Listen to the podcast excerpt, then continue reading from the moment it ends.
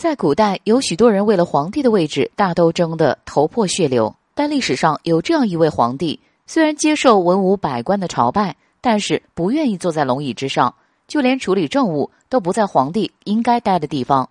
他就是被金国灭掉北宋以后，被逼登上皇位的大楚皇帝张邦昌。张邦昌又名张子能，是北宋的大臣、进士出身，其官位相当于副宰相。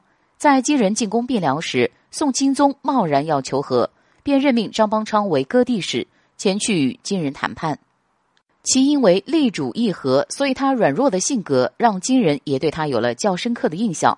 在金人攻破开封之后，金人不能长期在北方居住，便想找个傀儡。金人选中了张邦昌，并让许多的官员在拥戴书上签了字。张邦昌本人也是不愿意当这个皇帝。但金人说：“如果你不当，我就将开封的百姓全部杀光。”而在其不情愿穿上龙袍后，他表示不让官员称自己为陛下，不在皇帝办公的地方办公，禁止官员行跪拜礼，亲自写的命令叫手书，而不是诏书，不设年号等等。但是金人不管，在扶持后就撤退了。后来张邦昌去应天府迎接赵构，并将玉玺交出，自己降回了原职。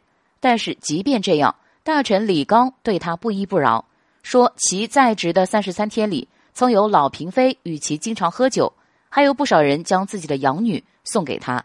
赵构也为了南宋朝廷的威望，将张邦昌以私信宫人的名义赐死。最后，张邦昌自缢而亡。